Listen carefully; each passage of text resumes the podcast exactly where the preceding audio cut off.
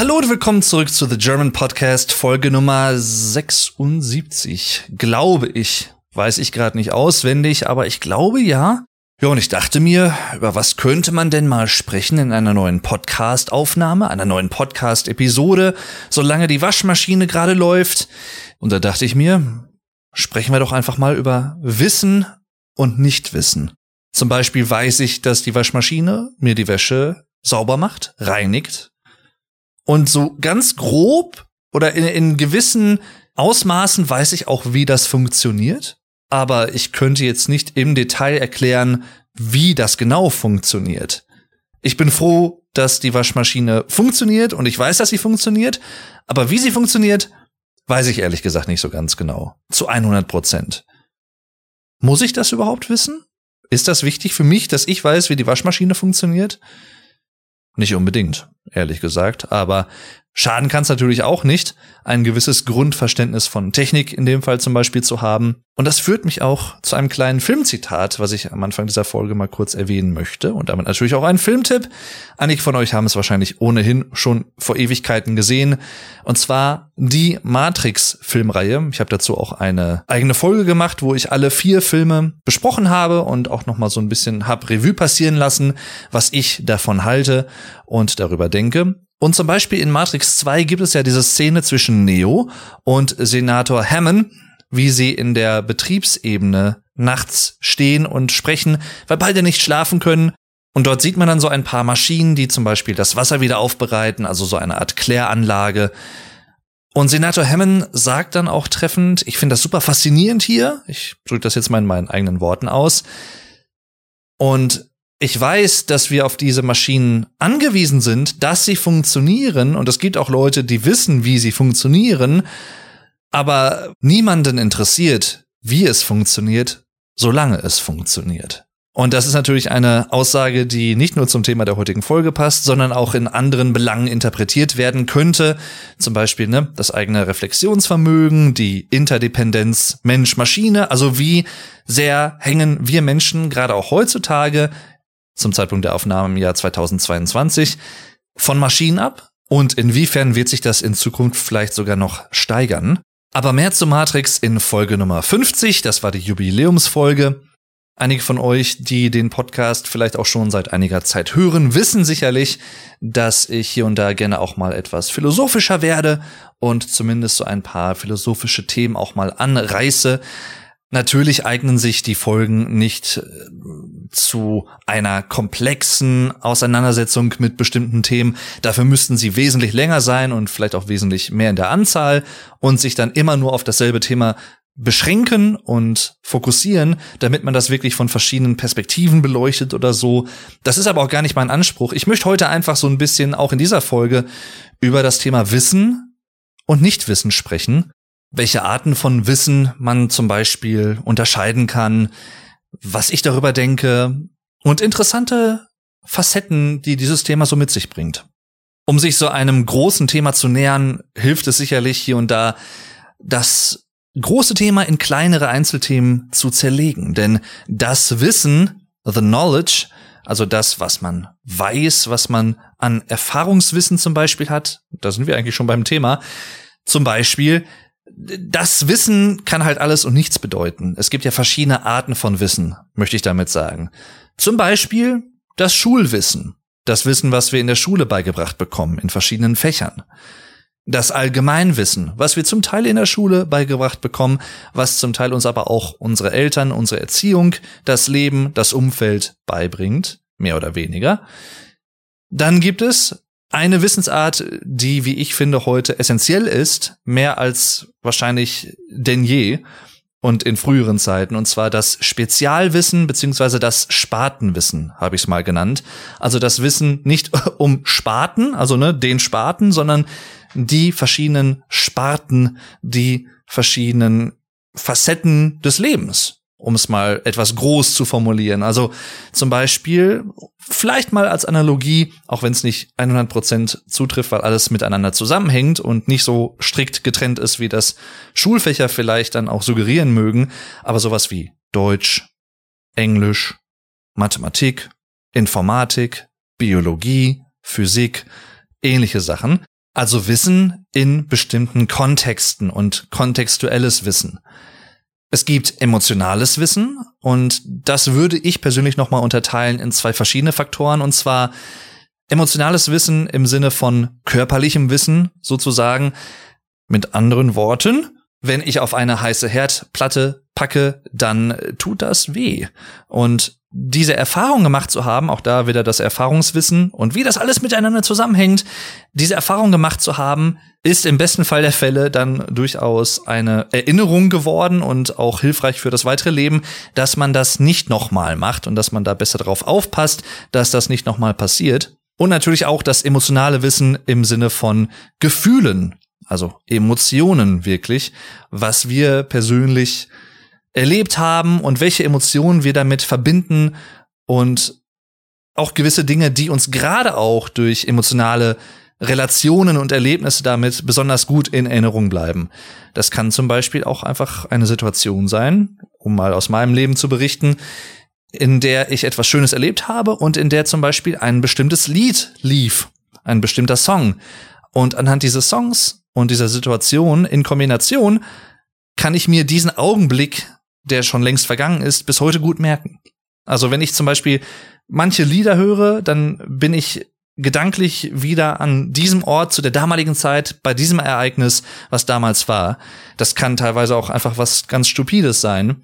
Auch das ist ja sehr interessant, ne? Das Kurzzeitgedächtnis und Langzeitgedächtnis und wie unser Gehirn, unser menschliches Gehirn, sollte ich dazu sagen, denn man weiß nicht so ganz genau, wie das natürlich bei anderen Tieren so funktioniert, aber unser menschliches Säugetiergehirn, was durchaus weit entwickelt ist im Vergleich, wertet jeden Tag ja aufs Neue, was für unser Leben wichtig ist und was weniger wichtig ist. Was besonders wichtig ist, wird dann besonders gut abgespeichert, ne? Synapsen werden gebildet, also Nervenverbindungen.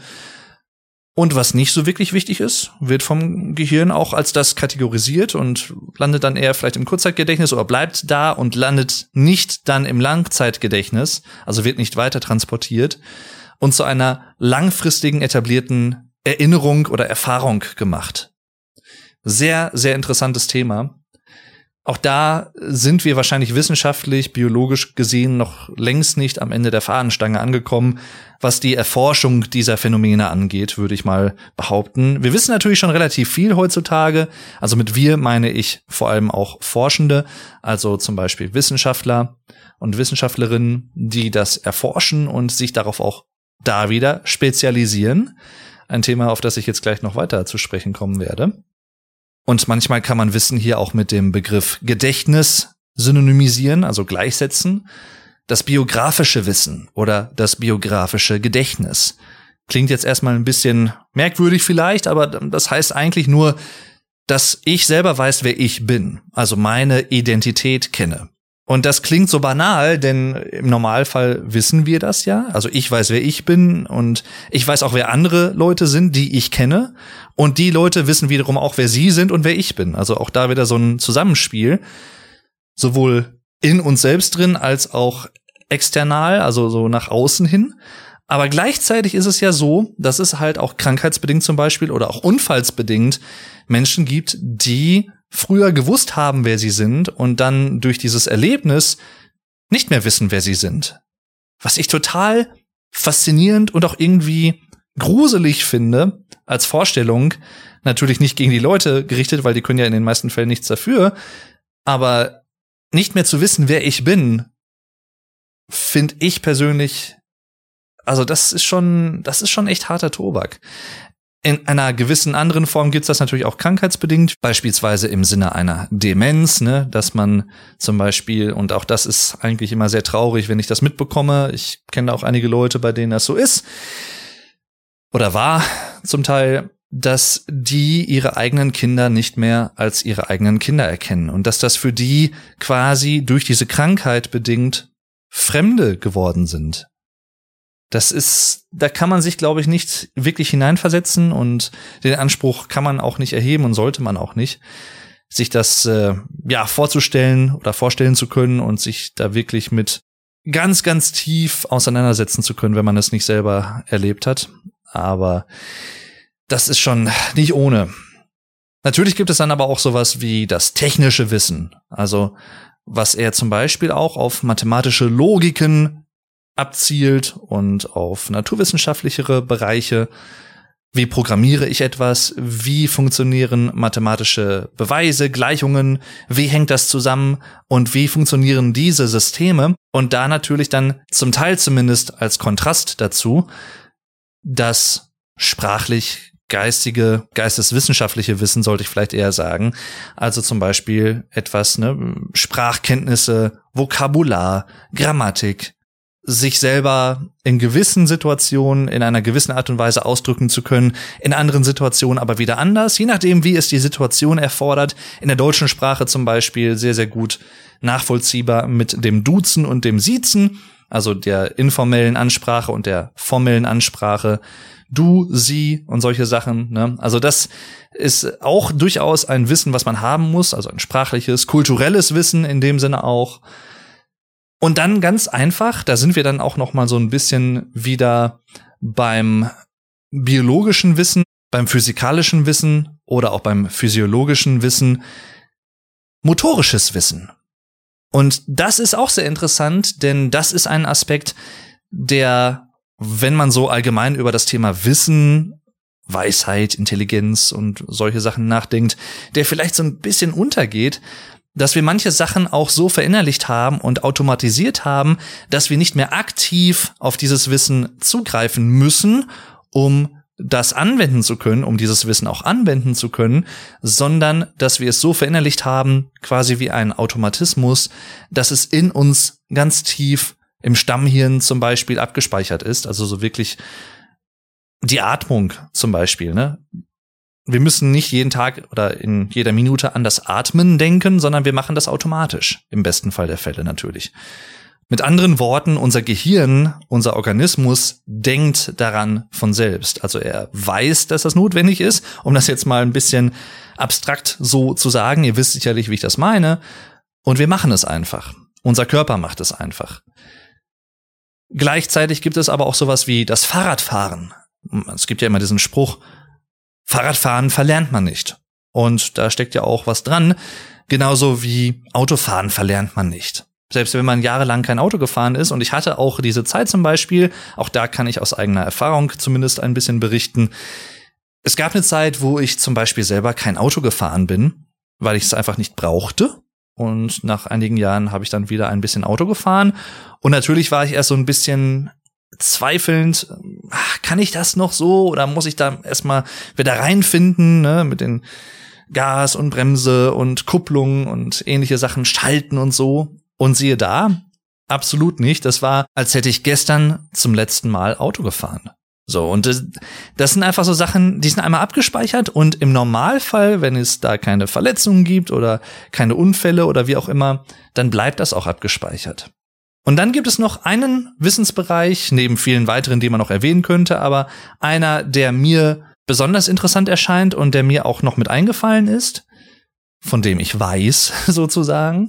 Und zwar, ja, ich habe keinen wirklich guten Begriff gefunden, aber ich, ich nenne es mal das Weltenwissen. Oder das Weltwissen könnte man es auch nennen. Und zwar ist das für mich persönlich mit einer der Wissensbereiche, die ich so aufgezählt habe und die es so im Allgemeinen gibt in der Unterscheidung, der für viele Menschen am schwierigsten zu erschließen ist und zu einem gewissen Großteil ist es wahrscheinlich auch unmöglich, das komplett zu erschließen, dieses Weltwissen, da die Fülle an Informationen einfach unsere menschlichen kognitiven Kapazitäten immens übersteigen. Und selbst wenn man sich das alles merken könnte, also wenn wir diese kognitiven Fähigkeiten hätten und wir könnten uns alles merken, was wir jemals irgendwie aufnehmen, und mit merken meine ich auch dauerhaft merken und nicht nur kurzzeitig, selbst dann bestünde die Gefahr, dass sich unser Hirn davon langfristig nur wenig aktiv aufrufbar merkt. Denn ja, vieles von dem Wissen, was wir theoretisch gesehen überall auf der Welt jeden Tag aufs Neue erlangen können, zusätzlich zu dem, was wir schon wissen, vieles davon brauchen wir in unserem Alltag einfach nicht aktiv. Da komme ich wieder vielleicht auch ein bisschen zur Waschmaschine oder zu Matrix 2, zu diesem Zitat, was ich vorhin erwähnt habe, zu dieser Situation zurück. ich muss nicht wissen, wie exakt alle Einzelteile der Waschmaschine funktionieren, um zu verstehen, wie die Waschmaschine im Groben, im Allgemeinen funktioniert. Im Speziellen weiß ich das nicht unbedingt. Genauso wenig wie bei Autos zum Beispiel. Ich finde das super faszinierend. Oder was ich zum Beispiel auch immer sehr faszinierend finde, um kurz noch mal da meine eigenen Gedanken zuzuschildern immer wenn ich so große Industrieanlagen irgendwo sehe, ob es jetzt die Chemieindustrie ist, mit zig Rohren drumherum an so Gebäuden, die so total geschlängelt sind, kleine Rohre, große Rohre, das sieht teilweise so krass aus. Und ich finde das immer immens bewundernswert. Deswegen auch liebe Grüße an dieser Stelle mal an Leute, ganz speziell, die zum Beispiel auch in der Chemiebranche arbeiten und die da auch wirklich einen Plan haben, wie das alles funktioniert und zusammenhängt und aufgebaut ist und warum das so strukturiert ist und nicht anders und finde ich super faszinierend. Ich habe da überhaupt keine Ahnung von, aber gleichwohl weiß ich, dass es Leute gibt, die Ahnung davon haben und die das mal irgendwann so komplex, also ganz einfach angefangen haben wahrscheinlich in der Planung und das dann immer komplexer geworden ist, weil es diese Anforderungen einfach gibt, dass ich sage jetzt mal ein Chemieunternehmen, ein Chemiebetrieb, ein Industriebetrieb das und das leisten können muss, dann sind solche Gebäude mit der Zeit entstanden, die einfach ziemlich auch cool aussehen, wie ich finde. Also ich mag sowieso so Steampunk-Ästhetik mit so Rohren und sowas alles und so. Das hat für mich so ein bisschen was Magisches, nicht Greifbares. Das klingt vielleicht komisch, wenn ich das so sage, aber so ist es. Bis heute übrigens. Also ich glaube, das wird sich auch nicht mehr ändern. Jedenfalls, was meine ich mit Weltenwissen oder Weltwissen? Wie hängen große Konzepte des menschlichen Lebens zusammen? Und damit meine ich jetzt nicht nur biologische Aspekte, auch, aber vor allem auch sowas wie die Verflechtungen oder das Netz, das Gestrüpp der Globalisierung, der globalisierten Welt, der globalisierten Wirtschaft, der Weltwirtschaft. Und dann natürlich aber auch andere Facetten, die damit auch irgendwie zusammenhängen, zum Beispiel, wie unterstütze ich ungewollt die Ausbeutung fremder Länder oder Menschen in fremden Ländern durch den Kauf zum Beispiel von Smartphones, ne, Stichwort seltene Erden, Chipsätze, ähnliche Sachen oder auch zum Beispiel Kleidung. Ne? Auch das ist ja so ein zweischneidiges Schwert irgendwo. Kleidung, die zum Beispiel in Bangladesch für sehr, sehr, sehr, sehr, sehr, sehr wenig Geld und unter teilweise unmenschlichen und schlechten Bedingungen hergestellt wird. Und da könnte man natürlich auch sagen, dann ist es vielleicht besser, diese Kleidung, diese Billigkleidung, um es mal so zu formulieren, nicht zu kaufen und dieses System damit nicht zu stützen und aufrechtzuerhalten, Andererseits aber natürlich dann auch die Zwickmühle, wenn ich das nicht kaufe, dann haben die Arbeiter oder Arbeiterinnen, vor allem ja auch viele und auch Kinderarbeiter teilweise, die diese Kleidung herstellen, gar kein Einkommen mehr. Weil, ne, wenn das keiner mehr kauft, in der Konsequenz, wenn man das mal weiterdenkt oder zu Ende denkt, dann würden deren Arbeitsplätze wegfallen. Dann würden die vielleicht wieder neue Arbeitsplätze finden oder so. Ist ein schwieriges Thema, aber auch da viele Sachen wissen wir, glaube ich, einfach nicht, beziehungsweise in dem Fall wissen wir es natürlich irgendwo, ne, mit Bangladesch und günstige Produktionsstätten und Produktionskosten in anderen Teilen der Welt und wir in der westlichen Welt, in Deutschland, profitieren da teilweise sehr, sehr stark von, so ehrlich muss man sein, bis heute. Auch wenn das Bewusstsein, glaube ich, in der Gesellschaft in Deutschland über solche Sachen durchaus schon gewachsen ist in den letzten 10, 15, 20 Jahren gefühlt. Aber obwohl wir es wissen, verdrängen wir es manchmal. Und auch das ist ein sehr interessanter Aspekt, wenn es um Wissen, vor allem aber auch um Nichtwissen geht.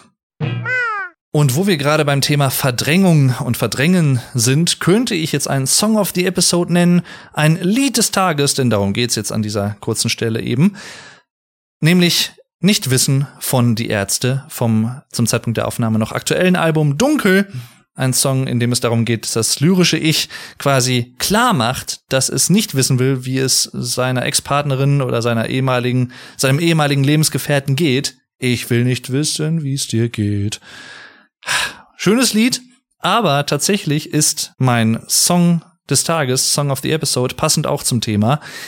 Ein anderes Lied von Die Ärzte, und zwar Besserwisser Boy, wo es nämlich um auch etwas geht, was gesellschaftlich nicht unbedingt immer so ganz hoch angesehen ist, und zwar jemanden, der etwas immer besser weiß als andere, der das auch raushängen lässt, also der angibt, damit vermeintlich mehr Wissen über eine gewisse Sache zu haben. Dieser Song thematisiert das auf eine sehr humoristische, interessante Art und Weise aus der Sicht von jemandem, der das anprangert.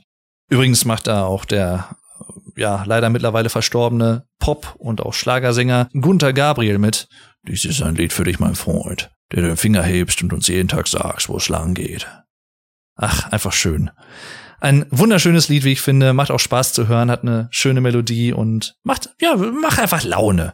Also hört's euch auf jeden Fall mal an. Ihr findet einen Link natürlich wie immer zum Song in den Show Notes in der Folgenbeschreibung. Besserwisser Boy von Die Ärzte. Und natürlich auch einen Link, wie immer, findet ihr zu meiner Spotify-Playlist mit meinen bisherigen Song of the Day Empfehlungen. Und damit viel Spaß beim Rest der Folge. Wenn wir tatsächlich auch wirklich einen Abstecher in die Philosophie ganz kurz machen wollen, gibt es da ein, zwei Zitate und Personen, die man durchaus erwähnen kann, von denen ihr wahrscheinlich auch schon gehört habt, selbst wenn ihr euch jetzt nicht näher mit Philosophie beschäftigt oder beschäftigt habt. Und zwar zum Beispiel Sokrates, ein sagenumwobener griechischer Philosoph der Antike, der selber keine Schriften veröffentlicht hat, beziehungsweise zumindest sind von ihm keine Schriften erhalten, wenn er denn welche geschrieben haben sollte. Und alles, was wir wissen, wissen wir im Prinzip nur durch seine ehemaligen Schüler, Platon und Xenophon zum Beispiel.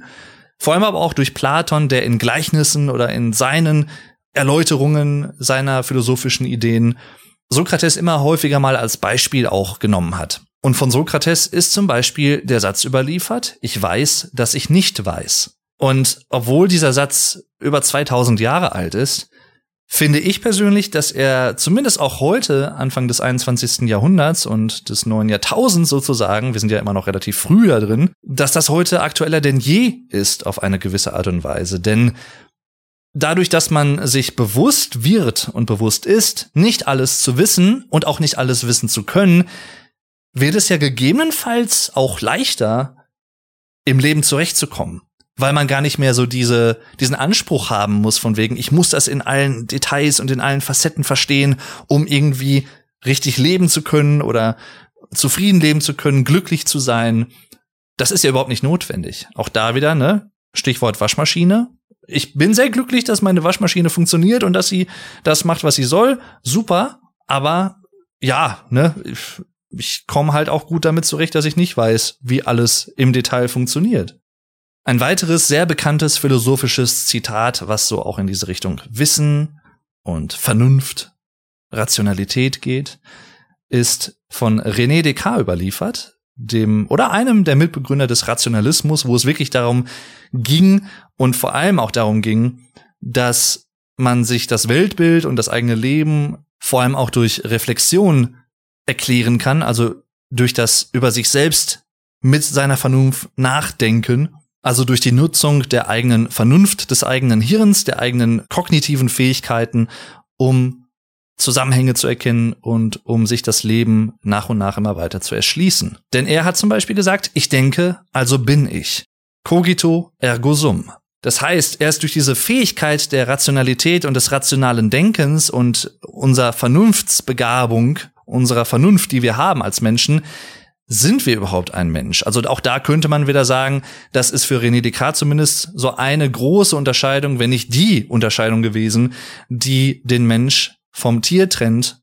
Davon mal abgesehen, dass der Mensch auch nur ein Tier ist, aber das ist noch mal ein anderes Thema. Ihr wisst sicherlich, wie ich das meine und wie er das wahrscheinlich gemeint hat. Und bei Immanuel Kant zum Beispiel, dem deutschen Philosophen der Aufklärung, war es auch ähnlich gelagert.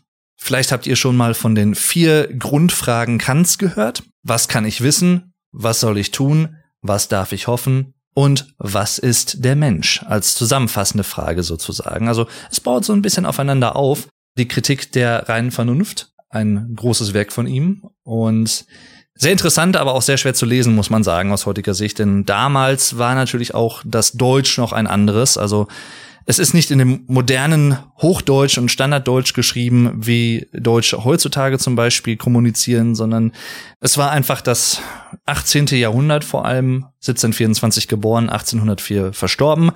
Und da haben Menschen in Deutschland oder in deutschen Gebieten, denn Deutschland in dem Sinne gab es damals ja so noch nicht wie heute, dort haben Menschen einfach dann doch noch ein bisschen anders gesprochen und sich ein bisschen anders ausgedrückt, aus heutiger Sicht teilweise etwas verklausuliert und etwas merkwürdig, aber so ist es nun mal. Umso größer ist aber dann auch die Zufriedenheit, und das kenne ich auch aus eigener Erfahrung aus dem Studium damals, wenn man so einen Text gelesen hat und man ihn sich zusammen mit anderen oder auch alleine dann nach und nach erschlossen hat. Was bedeutet das eigentlich genau und was, was möchte mir der Künstler damit sagen, sozusagen? Und das ist immer sehr schön, wenn man dieses Erfolgserlebnis hat. Also mich hat das immer sehr gefreut. Und auch hier argumentiert Kant, ich drücke das jetzt mal ganz simpel und ganz einfach aus, damit, dass man solche Sachen, also was kann ich wissen zum Beispiel, durch die reine Reflexionsleistung beantworten könne. Ich persönlich und auch viele andere Leute sagen, obwohl er natürlich bahnbrechend damals war und auch ein großer Wegweiser der Aufklärung, der Episode oder der, der Zeit der Aufklärung damals, eine Zeit, in der weniger religiös, moralisch argumentiert wurde, sondern mehr vernunftsgetrieben und rational. Also die Ratio, die Vernunft in den Mittelpunkt gerückt ist im Vergleich zu vorher. Ne? Thomas von Aquin zum Beispiel hat da noch ganz anders argumentiert, unter anderem. Aber aus heutiger Sicht und auch da kann man natürlich sagen aus eigener Erfahrung, aber auch wissenschaftlich betrachtet ist es natürlich auch so, dass das sogenannte emotionale Wissen und Emotionen, Gefühle wesentlich auch dazu beitragen, wie wir denken, wie wir leben. Manch einer wird sogar sagen, mehr als die Vernunftsleistung. Denn manches machen wir vielleicht auch eher intuitiv und affektiert, also aus dem Affekt heraus, aus dem Bauchgefühl heraus, wie man es im Deutschen gerne sagt. Das heißt nicht, dass die Vernunftsleistung natürlich irrelevant wäre, aber sie hatte sicherlich bei diesen Aspekten nicht so diesen Stellenwert, kann man aus heutiger Sicht hier und da durchaus behaupten, finde ich, wie es damals halt von vielen Philosophen der Zeit behauptet und begründet wurde. Na, auch da wieder dieses Herdplattenbeispiel. Wenn ich als Kind zum Beispiel aus Versehen auf eine heiße Herdplatte gepackt habe, dann merke ich mir im besten Fall der Fälle, das mache ich nicht nochmal, denn das tat weh. Ich habe Schmerzen empfunden und das ist, glaube ich, nicht so die sinnvollste Idee gewesen. Aber vielleicht musste ich diese Erfahrung sammeln, um das zu wissen. Möglich. Wahrscheinlich sogar in dem Fall. Und alleine, wenn wir daran denken, Emotionen, also auch hormoneller Hinsicht, in der Schwangerschaft bei Frauen zum Beispiel oder natürlich auch im Allgemeinen sowas wie, wie fühlt sich Zufriedenheit an? Wie fühlt es sich an, glücklich zu sein? Wie fühlt es sich an, Trauer zu empfinden? Dieses ganze Wissen ist es ja letztendlich auch, was wir in uns abgespeichert haben, prägt unser praktisches, aktives Alltagsleben einfach sehr, sehr stark was auch mit Kant zu tun hat, aber nicht mit ihm speziell als Person, aber er ist ein gutes Beispiel dafür, genauso wie Johann Wolfgang von Goethe, deutscher Schriftsteller, Autor und auch Dichter. Damals, also ich sag jetzt mal so, ja, 17., 18., 19. Jahrhundert vielleicht auch noch zum Teil, aber nur noch zum Teil. Damals war es so, dass man gerade auch in Deutschland, das Land der Dichter und Denker, wie es gerne umschrieben wird. Manchmal sehe ich davon heute nicht mehr allzu viel, aber das ist ein anderes Thema. Jedenfalls damals war es so, dass es auch noch viele sogenannte Universalgelehrte gab. Also Menschen, die nicht nur in einem Gebiet gute Wissenskenntnisse hatten, sondern auch in mehreren Gebieten. Um da auch nochmal anschaulich bei den Beispielen der Schulfächer zu bleiben, also in Deutsch, in Mathematik, also Sprachen und auch Naturwissenschaften, in geisteswissenschaftlichen Aspekten, aber auch in naturwissenschaftlichen Aspekten, was manchmal ja auch so ein Gegensatz sein kann. Ne? Entweder man ist vielleicht eher sprachlich begabt oder manchmal ist man dann doch eher naturwissenschaftlich begabt. Und damals war es so, dass viele Gelehrte zumindest und auch viele, die Zugang zu Informationen hatten, die auch schreiben konnten, also die eine gewisse Bildung hatten, ein gewisses Bildungsniveau, dass die halt dann auch viele Sachen der damaligen Zeit wussten und den allgemeinen Wissensstand, den man haben konnte, wenn man die Möglichkeiten dazu hatte, dann auch hatten. Ne? Also mit anderen Worten, jemand wie Johann Wolfgang von Goethe, der kannte sich halt auch in vielen verschiedenen Belangen aus. Oder Galileo Galilei natürlich, ne? Leonardo da Vinci. Immer für ihre Zeit und ihren damaligen jeweiligen Wissensstand natürlich. Aber im Großen und Ganzen kann man sagen, damals, obwohl natürlich auch das Wissen nach und nach immer weiter zunahm und auch da eine Entwicklung stattgefunden hat, Dinge, die man vorher für die Wahrheit angesehen hat. Auch das ein interessantes Thema, was auch mit Wissen irgendwie zusammenhängt. Ne? Die Wahrheit, was ist die Wahrheit? Gibt es eine einzige Wahrheit und so weiter und so fort? Dinge, die man früher noch vielleicht vor zehn Jahren damals als Wahrheit angenommen hat, zum Beispiel weiß ich nicht, irgendwelche Dogmen der katholischen Kirche oder so, die dann irgendwie einige Jahre später oder ja auch ein Jahrhundert später auf einmal genau das Gegenteil geworden sind, nämlich nicht mehr die Wahrheit, Unwahrheiten, ich will jetzt nicht sagen Lügen, aber überholt worden sind von neuem Wissen, von akkuraterem oder vermeintlich akkuraterem Wissen. Na, also auch da Astrologie zum Beispiel. Ein gutes Beispiel, der sogenannte Paradigmenwechsel in der Wissenschaft, ne, Kopernikus und solche Sachen, dass zum Beispiel es so ist, dass nicht die Erde, sondern die Sonne im Zentrum unserer Galaxie steht, unseres Lebens in dem Sinne, und nicht wir der Mittelpunkt sind, also nicht dieses egozentrische Weltbild, sondern die Erde selbst dreht sich um die Sonne, aber nicht die Sonne um die Erde. Das klingt heute sehr banal, war damals aber eine extrem große Veränderung, deswegen auch der Begriff Paradigmenwechsel, der da häufig fällt. Denn das hat letztendlich auch bei vielen Gelehrten zu anderen Annahmen geführt, denn das hat sozusagen ein komplettes Weltbild verändert und ein altes Weltbild mit einem neuen Weltbild abgelöst. Man kann jetzt streiten, ab wann das nicht mehr so möglich war, dass es Universalgelehrte geben konnte, waren auch meistens Männer oder fast immer Männer damals, waren noch andere Zeiten, muss man einfach so nüchtern und neutral sagen. Es hat sicherlich mit dem gesellschaftlichen, kulturellen Fortschritt zu tun, den man damals auch hatte, auch gerade im 19. Jahrhundert, zweite Hälfte, plus minus, ne, also Erfindung der Dampfmaschine und dann auch sowas wie industrielle Revolution, die erste. Und ja, Gesellschaften entwickeln sich weiter, werden immer komplexer. Es kommen immer neue Jobs dazu, immer neue Berufsbilder, die es vorher vielleicht noch gar nicht gab. Immer mehr Leute können immer mehr verschiedene Berufe ergreifen im Vergleich zur Vergangenheit und wie es früher mal war. Und das hat sich ja bis heute in dem Sinne, so allgemein gesprochen, nicht geändert. Das passiert ja immer weiter. Mit anderen Worten, gerade auch heutzutage sieht man das sehr gut mit dem großen Aufkeim der Digitalisierung und des Internets, der Online-Welt, der Online-Medien, soziale Medien und so weiter und so fort, der Digitalisierung des Lebens, um das mal so ein bisschen pompös zu beschreiben. Damit einher sind natürlich auch viele neue Berufsfelder gegangen und gekommen, die es halt vor 30, 40 Jahren nicht mal im Ansatz gegeben hätte und die man sich auch damals nicht hätte also wirklich vorstellen können. Vielleicht hat man gedacht, ne, wie man das in 50er, 60er Jahren hier und da in Filmen, in Science-Fiction-Filmen sieht, in ganz frühen, wie man sich damals die Zukunft vorgestellt hat, die heute teilweise die Gegenwart ist. Ne? Also sowas wie in den 50er Jahren im Jahr 2020 äh, werden wir irgendwie fliegende Autos haben und weiß ich nicht, wir sind alle irgendwie Cyborgs oder was weiß ich, was alles für Vorstellungen. Was ja teilweise äh, aus heutiger Sicht zumindest, ja 2022, wie gesagt, zum Zeitpunkt der Aufnahme, immer noch Zukunftsmusik ist, wenn das überhaupt jemals kommt. Aber daran erkennt man einfach gerade in den letzten 40, 50 Jahren, wie rasant sich das alles entwickelt hat und dass es eben nicht nur ein gewisser Teilaspekt der Welt ist und des Lebens, sondern dass es mehr oder weniger die gesamte zivilisierte Welt zumindest ähm, affektiert und aber auch irgendwann die komplette Welt, weil auch dann Afrika zum Beispiel auch Schwellenländer, dritte Weltländer, und das meine ich nicht despektierlich, sondern einfach nur schildernd, dass die natürlich auch mehrere Möglichkeiten bekommen und auch durch moderne Medien immer besser einen Eindruck davon bekommen können, wie wir zum Beispiel in Deutschland und in der westlichen Welt leben, auf welchem Niveau wir im Vergleich leben, was wir alles haben. Das konnten sie ja zum Beispiel in den 70er, 60er, 50er, weiß ich nicht, 1910 oder so einfach noch nicht. Woher denn auch? Sie hatten ja nicht in dem Sinne Zeitungen, wenn es jetzt wirklich ganz arme Regionen sind, oder auch geschweige denn Smartphones mit Internetzugang. Also auch da, ne, das Internet. Worauf möchte ich hinaus?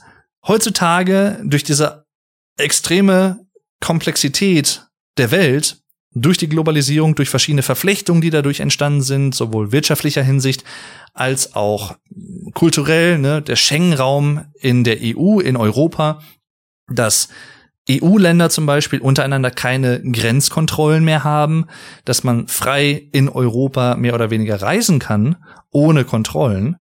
All das führt natürlich auch zu einem neuen Lebensmodell oder auch zu neuen Lebensrealitäten und auch letztendlich dazu, dass es mehr Möglichkeiten gibt, verschiedene neue Jobs ich bin vielleicht auch ein gutes Beispiel mit meinem Job dafür. Der Social Media Manager, den hätte es vor 15 Jahren so noch nicht wirklich gegeben. Oder vor 20 Jahren erst recht nicht. Und da hätte man sich vielleicht auch noch nicht wirklich krass vorstellen können, was das überhaupt ist, dass es überhaupt mal notwendig sein könnte, dass es irgendwie wirtschaftlich was Interessantes sein könnte. Das ist so krass, wenn man sich das einfach mal so vor Augen führt. Oder auch andere IT-Berufe, ne, gerade auch, wie gesagt, digitale Berufe da wird in der näheren Zukunft und in der ferneren Zukunft sicherlich noch der ein oder andere neue Beruf entstehen, den wir uns heute noch gar nicht vorstellen können, da bin ich mir ziemlich sicher. Manche alte Berufsbilder werden entweder modernisiert oder irgendwann sind sie gar nicht mehr existent, weil es zum Beispiel Roboter übernehmen oder auch Maschinen gewisse Tätigkeiten. Andere werden bleiben es ist ein sehr interessantes Thema. Es ist generell eine sehr interessante Zeit, in der wir heute leben. Aber was möchte ich damit eigentlich sagen in Bezug auf das heutige Thema der Folge? Es ist sicherlich so, dass dieses ähm, allgemeine Lebenswissen und dieses Universalgelehrtentum heute gar nicht mehr geben kann. Einfach weil es sich so stark aufgesplittet hat und so viele Einzelbereiche das Leben bestimmen, was ja gar nicht schlecht ist, ich will das gar nicht werten, sondern es ist einfach eine Veränderung, die wahrscheinlich unausweichlich ist mit einem gewissen kulturell-zivilisatorischen Erfolg. Denn letztendlich ist ja die industrielle Revolution die erste und auch alle weiteren Sachen, die Fließbandarbeit durch Henry Ford auch so ein bisschen. Und solche Etappen, die Erfindung des Computers zum Beispiel, dann des Personal Computers, Smartphone, ne, 2007 vorgestellt zum ersten Mal, Social Media, das sind halt erhebliche Einschnitte, die das Leben dann doch fundamental verändert haben.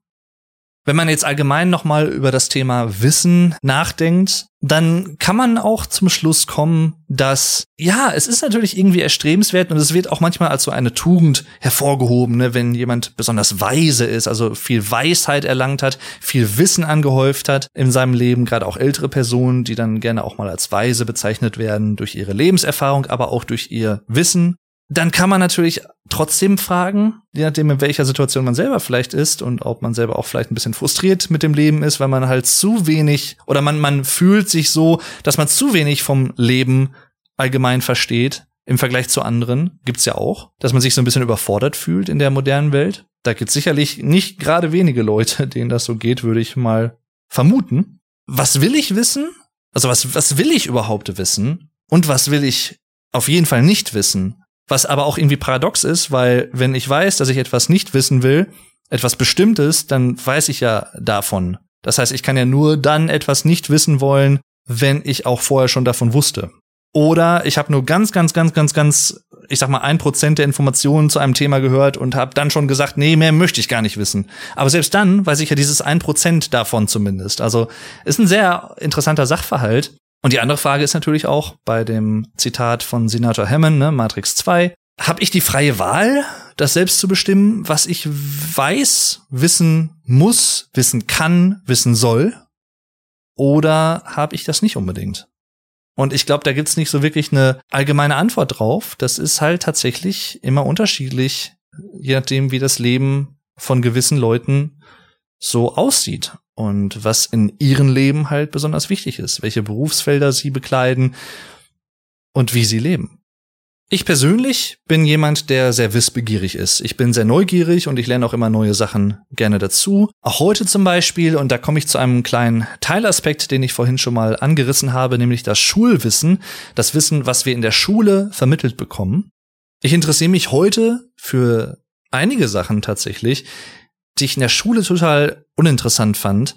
Einfach, weil ich damals halt in einer gewissen Zwangssituation war. Ich musste es lernen. Es wurde mir von außen zugetragen, dass ich das können muss für Prüfungen und etc., Abitur. Ich war auf dem Gymnasium.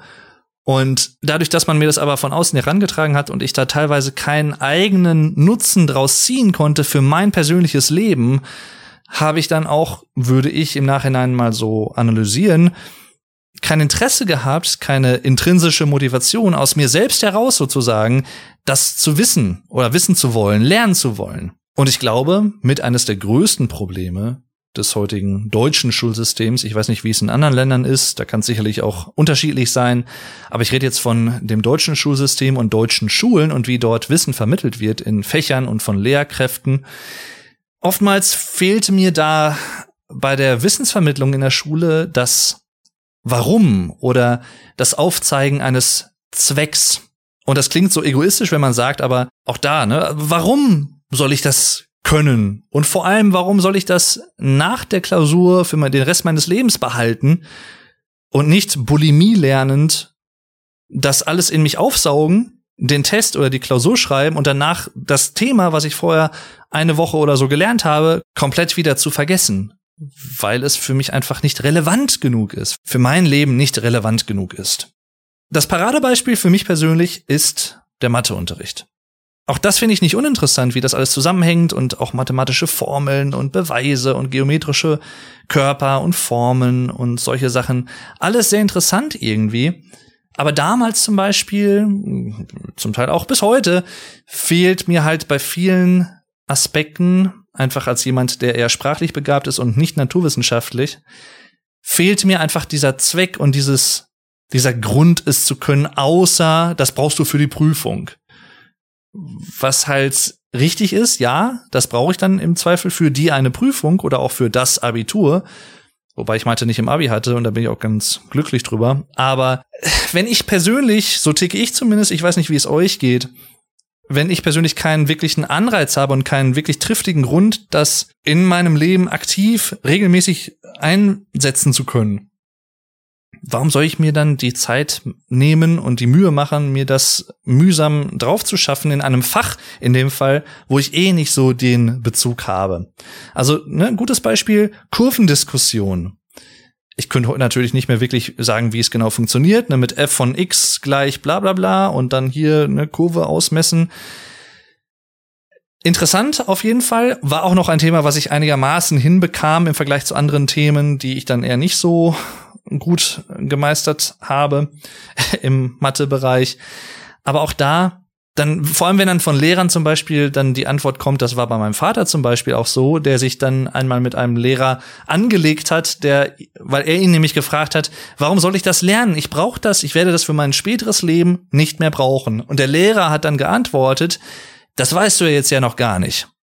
Hat er nicht ganz unrecht, aber wenn man halt wirklich schon dann irgendwie weiß, das liegt mir einfach nicht, ich bin da nicht dran interessiert und ich werde deswegen auch wahrscheinlich, höchstwahrscheinlich, kein Berufsfeld wählen, wo Mathe eine so wichtige Rolle spielt, dann kann man da nicht gut gegen argumentieren. Außer halt so dieses standardmäßige, ja, du brauchst es aber für die Prüfung.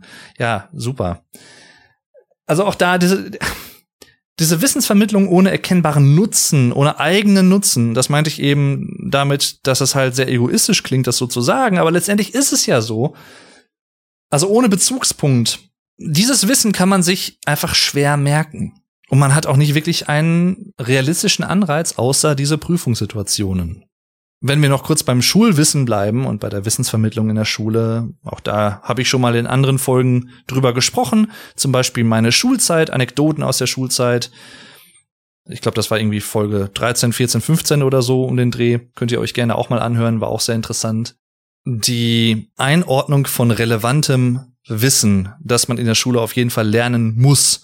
Und ich finde es halt irgendwie bedenklich persönlich, dass vieles dann einfach nach dem Curriculum, was irgendwann von irgendwem einfach mal festgelegt wurde, immer und immer wieder ausgerichtet wird, anstatt wirklich dann doch auch mal zu überlegen, okay, was könnten die Kinder, die Jugendlichen in der Schule in ihrem weiteren Leben wirklich praktisch wissen können, müssen, sollen. Dazu gehört, auch wenn das Whataboutism zu einem gewissen Teil ist, das ist mir durchaus bewusst, aber als Beispiel, ne, so, ja, ich, ich habe jetzt irgendwie in der zehnten, elften Klasse oder vielleicht sogar noch früher gelernt, wie man Gedichte analysiert oder auch Romane analysiert. Sehr interessant, sicherlich irgendwo auch mal, aber ja, ich weiß, ich bin jetzt irgendwie 17, 18, ich mache gerade Abitur und ich weiß einfach überhaupt nichts wirklich Fundamentales über eine Steuererklärung. Wie mache ich eine Steuererklärung? und ähnliche Sachen. Da kann man natürlich dann sagen, ja, vielleicht ist das dann auch eher die Aufgabe der Eltern, den Kindern das beizubringen. Kann man argumentieren. Man kann aber auch andererseits sagen, vielleicht ist die Schule als mehr oder weniger gesellschaftliche Institution auch dafür zuständig, sowas zumindest mal anzureißen. Also ich persönlich plädiere sicherlich dafür, zum Beispiel sowas in irgendeiner Form zu thematisieren. Muss ja auch nicht bis ins kleinste Detail sein, aber einfach mal ein bisschen länger und stärker. Ist nicht das spannendste Thema, aber da ist es dann auch wirklich zumindest so, dass man sagen kann, dafür braucht man das, für das weitere Leben. Das braucht man nun mal, ob man will oder nicht. Ich würde zum Beispiel halt dafür plädieren, dass man sowas zum Beispiel mit aufnimmt oder auch halt psychologische Aspekte. Ne? Psychologie wäre auch ein sehr interessantes Schulfach, glaube ich. Jura, also juristische Dinge, das Grundgesetz zum Beispiel noch mal ein bisschen mehr durchnehmen, gewisse Paragraphen. Oder halt zum Beispiel auch sowas wie Medienkonsum, der Umgang mit Medien. Was voraussetzt, dass das Lehrpersonal dann natürlich auch selber weiß, wie man am besten mit Medien umgeht. Auch da hat es bei mir in der Schulzeit teilweise dran gehakt. Ne, DVD falsch rum in Player reinlegen oder ja, ne, ja, es ist immer wieder sehr spannend gewesen. Ich möchte die Schule jetzt nicht komplett bashen in dem Sinne, denn viele Sachen laufen da auch gut und sicherlich richtig, aber andere Sachen, ja.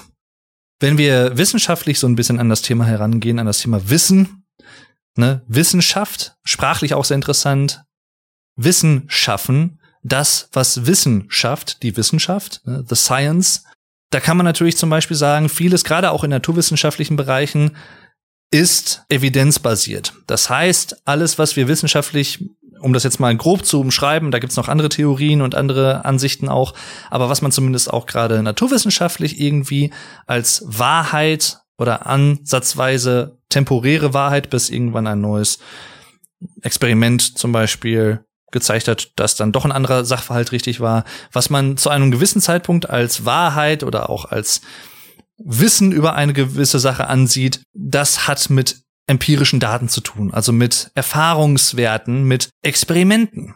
Auch da ganz wichtig in der Wissenschaft, wenn es um Wissen geht, ich kann nur etwas wirklich überprüfen, wenn ich es in einem Experiment falsifizieren, also widerlegen oder beweisen kann, verifizieren. Und manche Thesen oder manche Aussagen, die natürlich sehr lockend sind, kann man zumindest im naturwissenschaftlichen Sinne gar nicht beweisen oder widerlegen. Also sowas wie gibt es Gott zum Beispiel, ja, weil wir keine Anschauung von Gott haben, keine reale, keine greifbare Anschauung und wir da kein Experiment machen können. Wir können versuchen, uns das rein durch Logik herzuleiten. Da gab es auch damals schon vor einigen Jahrhunderten viele Philosophen, die das hier und da auf verschiedenste Arten und Weisen entweder verifiziert oder falsifiziert haben. Die Frage, gibt es Gott oder einen Gott, wie auch immer, man Gott dann wieder definiert. Interessant, aber naturwissenschaftlich zumindest empirisch, also auf Erfahrungswerten beruhend. Da fällt mir ein, ein Aspekt, der mich so ein bisschen auf dieses Thema gebracht hat, dass ich da mal drüber sprechen könnte, war eine Puls-Reportage, also P-U-L-S-Reportage, die ich auf YouTube gesehen habe. Und da ging's um DNA-Tests für zu Hause. Also, ne, es gibt ja verschiedene Anbieter, man kann dann halt, kriegt so ein Röhrchen zugeschickt, wenn man das machen möchte, dann ähm, kann man halt seinen Speichel absenden zu diesen Anbietern und die analysieren das dann hinsichtlich auf die wahrscheinliche oder weniger wahrscheinliche kulturelle, geografische Herkunft. An sich sehr interessant, habe ich auch ewig schon mal überlegt, ob ich das mache. Habe ich bisher noch nicht gemacht, auch weil ich so ein bisschen datenschutztechnische Bedenken habe. Wer weiß, was die dann mit meiner DNA machen. Jedenfalls war das auch sehr interessant, denn auch da wurde es sehr philosophisch irgendwie.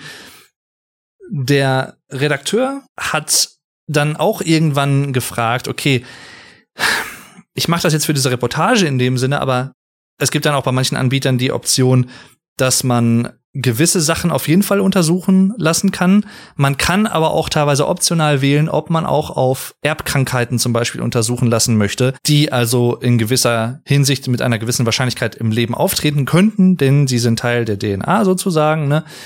Und das kann man aber in den allermeisten Fällen dann ablehnen oder optional ankreuzen. Und da kam halt dann auch die Frage auf, die sehr interessant ist, rein vom Reporter jetzt auch dann her, selbst wenn ich die Möglichkeit hätte, und die hätte ich ja in dem Sinne, vorausgesetzt, das läuft alles wissenschaftlich korrekt ab, diese ganze Auswertung und so, würde ich wissen wollen, wenn ich gewisse genetische Neigungen zu Krankheiten, zu gewissen Krankheiten habe, ob es jetzt irgendwelche, weiß ich nicht, Krebsarten zum Beispiel sind, würde ich sowas wissen wollen. Da kommt dann wieder ein Aspekt zum Tragen, den ich schon mal angerissen habe, und zwar die Verdrängung, also die menschliche Eigenschaft, etwas, was man eigentlich weiß oder erlebt hat zumindest, Erlebnisse zu verdrängen und nicht mehr daran denken zu müssen. Selbst wenn ich es schwarz auf weiß hätte zum Beispiel, ne, wenn mir diese Firma dann einen Brief zuschicken würde mit den Ergebnissen dazu, könnte ich zum Beispiel auch sagen, nee, ich, ich will das nicht wissen. Ich könnte es hier wissen, aber ich will es nicht wissen. Oder wenn ich es irgendwie erfahren habe und mich das in eine Depression stürzt oder so, wenn es mir irgendwie noch möglich ist, will ich das verdrängen und nicht mehr daran denken, dass es möglich wäre, zumindest rein hypothetisch und von der Wahrscheinlichkeit her, auch das ist ja interessant, ne, Wissen und Stochastik, Wahrscheinlichkeiten, wie wahrscheinlich oder unwahrscheinlich ist etwas, auch nochmal ein ganz eigener Bereich für sich. Aber ja, ich, ich, ich klammer das aus. Ich tue so, als wenn ich das gar nicht wusste und versuche mental wieder zu diesem Standpunkt zurückzukommen, den ich vor dieser Informationsgewinnung hatte. So, ich, ich, es gibt zum Beispiel von, von Wolfsheim eine, ein deutsches Elektropop-Projekt, was es leider nicht mehr gibt seit einigen Jahren, gibt es ein schönes Lied Kein Zurück aus dem Jahr 2004, glaube ich. Hört es euch gerne mal an. Ist jetzt nicht der Song of the Day, aber trotzdem auch irgendwie passend. Und dort geht es auch so ein bisschen darum, Zeit verstreicht und vieles, was ich heute weiß, hätte ich lieber nie gewusst und solche Sachen. Also so ein bisschen auch bedauern, dass man vielleicht zu neugierig war oder dass man oder auch da so dieser Aspekt, ich lebe vielleicht leichter und unbekümmerter, wenn ich viele Sachen einfach nicht weiß oder auch nicht an mich ranlasse. Und wenn ich auch nicht aktiv auf die Suche nach neuem Wissen gehe. Ist nicht so wirklich mein Lebensmodell, muss ich sagen. Ich kann aber jeden verstehen, der so denkt, auf eine gewisse Art und Weise. Denn natürlich, jeder hat wahrscheinlich irgendwie Sachen, die er oder sie heute weiß und wo er oder sie sagen würde, die würde ich lieber nicht wissen. Ob es jetzt irgendwelche familiären Details sind oder keine Ahnung, was auch immer oder Erfahrungen, die man am liebsten nicht hätte machen wollen, ist ja auch irgendwie eine Art von Wissen, ne? Erfahrungswissen und Erinnerungen an schlimme Dinge aus der Vergangenheit oder so. Denn auch da wieder, ne, manche Informationen können halt auch sogar das eigene Weltbild zerstören. Und das kann manche Menschen zumindest, die auch vielleicht so ein bisschen psychisch ein bisschen labiler sind oder so, durchaus in nicht so schöne Situationen bringen. Ich drück's mal so aus. Andererseits gibt es aber auch in diesem Aspekt oder in diesem Bereich auch Gefahren, die lauern können, wenn das Verdrängen dazu führt, dass man absolute Wahrheiten oder auch gesellschaftliche fundierte Erkenntnisse, gesellschaftliches Wissen, allgemeines Wissen und auch anerkanntes Wissen nicht mehr wahrnimmt und irgendwann sich so seine eigene Parallelwelt erschafft. Ne? Stichwort Fake News und alternative Fakten. Auch da könnte man viel äh, zu erzählen. Verschwörungsideologien zum Beispiel. Ne? Das ist natürlich, also da ist der Grad manchmal sehr dünn für manche Leute, sagen wir es mal so. Auch da wieder so dieser dünne Grad zwischen Wahrheit und Lüge manchmal und was Wissen damit zu tun hat, wie Wissen teilweise auch als Instrument missbraucht wird von einigen wenigen, zum Beispiel auch in der Politik hier und da, zum Beispiel auch von Diktaturen und ich könnte auch sagen, in einer gewissen Art und Weise vor einigen Jahrhunderten auch noch von der Kirche zum Beispiel, also katholische Kirche zum Beispiel, die halt Gelehrte hatte, die lesen konnten, während das gemeine Fußvolk noch gar nicht lesen konnte oder schreiben konnte und die Kirche deswegen auch so einen hohen Stellenwert hatte, weil sie in dem Sinne wissenstechnisch und auch von ihren Fähigkeiten her so doof das auch klingt, aber überlegen war. Dann kam der Buchdruck und auch die Möglichkeit, dass auch das Fußvolk, das normale Volk schreiben lernen konnte. Und damit haben sich dann auch einige Sachen geändert. Heutzutage würde ich sagen, kann man sagen, zum Glück. Denn ich möchte mir nicht ausmalen, wie das heute wäre, wenn es immer noch so wäre wie damals. Und in dem Sinne ist Wissen teilweise auch nicht nur Macht, sondern auch eine Art Währung. Und damit kommen wir in die heutige Zeit vermehrt zurück, denn personenbezogene Daten klingt jetzt nach sehr langweiligen Sachen, aber ist es mitnichten. Jeder hat personenbezogene Daten, jeder Mensch. Name, Anschrift, Telefonnummer, E-Mail-Adresse, Ähnlichkeiten, also Geschlecht, sexuelle Vorlieben vielleicht sogar zum Teil, religiöse Einstellungen, politische Einstellungen. All diese Informationen sind in gewissen Kontexten enorm viel wert.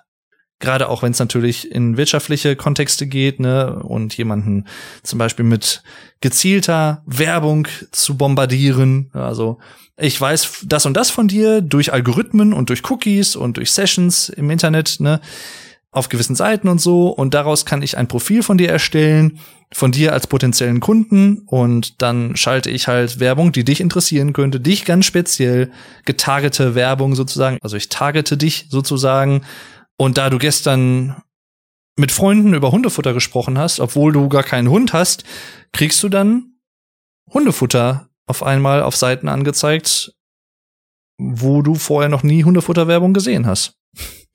Sehr interessante, ja, Experimente, die da auch schon gemacht wurden, die durchaus hier unterzeigen, dass äh, dann doch manchmal mehr Informationen aufgefangen werden, als man so denkt. Und selbst das gesprochene Wort, obwohl man halt selber keinen Hund hat und trotzdem mit Leuten zum Beispiel aus dem Experiment heraus einen Tag lang nur über Hundefutter redet, dass man dann auf einmal auf seinem Handy, am PC, auf gewissen Seiten so Werbeeinblendungen zu Hundefutter oder Hundeartikeln sieht. Ja, ne, so viel zu dem Thema. Wobei man da ja natürlich auch sagen muss, klar ist das dann irgendwo eine Art von Wissen, die die Konzerne dann gesammelt haben und nutzen, aber das Wissen ist dann da halt nur so gut umgesetzt oder auch so gut eingefangen und nutzbar gemacht worden, wie es halt dann technisch algorithmisch irgendwo geht. Denn falls zum Beispiel auch gesagt wurde, ich habe ja gar keinen Hund, aber lass uns jetzt mal fünf Stunden über Hundefutter reden, der wurde vielleicht dann nicht so ganz berücksichtigt.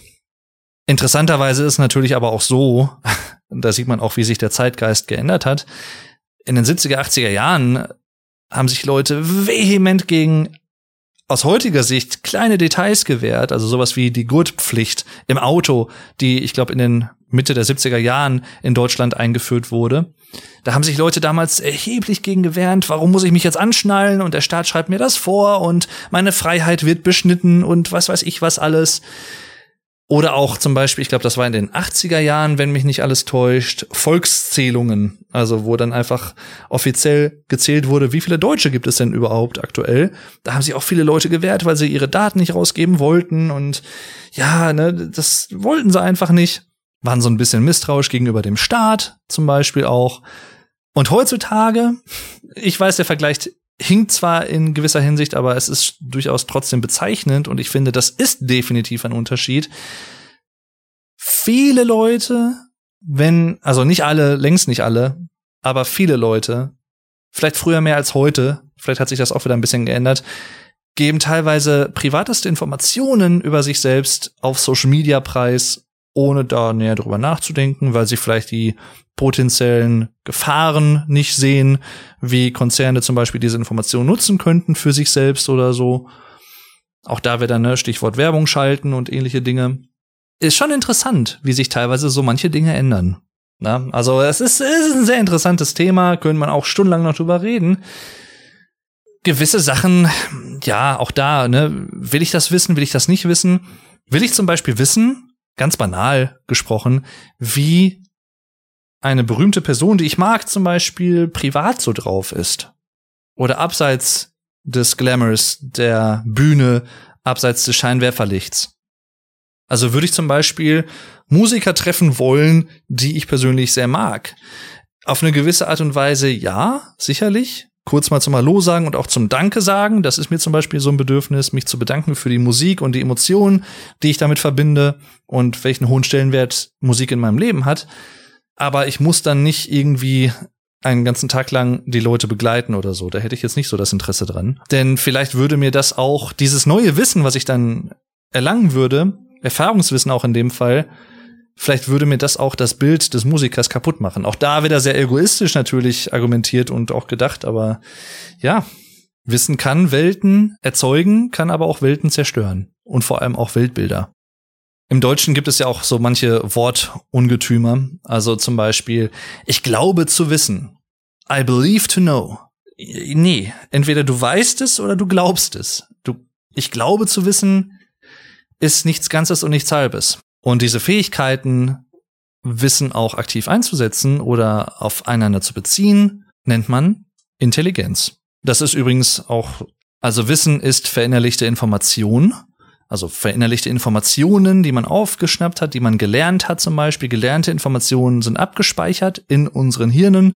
Und Intelligenz ist im Prinzip eine Fähigkeit. Und zwar die Fähigkeit, dieses abgespeicherte Wissen, was wir erlangt haben im Vorfeld, zueinander in Beziehungen zu setzen, aufeinander anzuwenden und auch Lösungswege für Probleme zu finden, für neue Probleme, für alte Problemstellungen, die wir schon kennen und so weiter und so fort.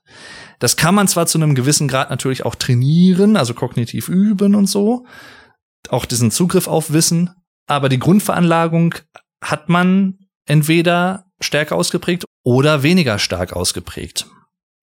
Es ist ja nun mal so, dass manche Leute intelligenter sind als andere. Die können ja auch nichts dafür, sowohl die einen als auch die anderen nicht. Aber so gesehen kann man Wissen tatsächlich auf eine gewisse Art und Weise als Vorbedingung für Intelligenz ansehen. Also Wissen ist die Grundlage und Intelligenz ist das Werkzeug. Man könnte wahrscheinlich noch viele andere Aspekte zu diesem Thema nennen, aber zu guter Letzt möchte ich tatsächlich noch einen kleinen Filmtipp geben, und zwar Memento von Christopher Nolan. Christopher Nolan ist euch vielleicht ein Begriff von Batman Begins, The Dark Knight, The Dark Knight Rises, Inception, Interstellar, Tenet, Dunkirk, viele andere Filme, die er noch gemacht hat, aber auch Memento im Jahr 2000 mit Guy Pearce unter anderem und Carrie Ann Moss. Ein sehr beeindruckend gemachter Film, der als Handlung, als Grundhandlung gar nicht mal so außergewöhnlich ist. Es ist letztendlich eine Art Krimi oder auch Drama, eine Mischung aus beidem, vielleicht auch so ein bisschen Thriller-Elemente mit drin. Die Hauptprämisse und die Umsetzung machen diesen Film aber durchaus trotzdem zu etwas Besonderem und auch zu etwas mehr oder weniger Anspruchsvollem. Aber lasst euch davon bitte nicht abschrecken. Gebt dem Film gerne eine Chance. Und zwar geht es mehr oder weniger darum, dass ein Mann unter einer bestimmten Form der Amnesie leidet, also des Gedächtnisverlustes, denn er kann sich keine neuen Erinnerungen bilden oder merken. Also er kann, er, er schnappt zwar neue Informationen dann auf, indem er sie hört und so, aber er kann sie sich nicht abspeichern dauerhaft. Was unter anderem dazu führt, dass er sich gewisse wichtige Informationen, wer er ist, also biografisches Wissen, da sind wir wieder beim Thema und so, tätowiert selber. Und letztendlich versucht er nach und nach ein Verbrechen zu lösen, in das er auf eine gewisse Art und Weise vielleicht involviert war. Vielleicht auch nicht, man weiß es nicht.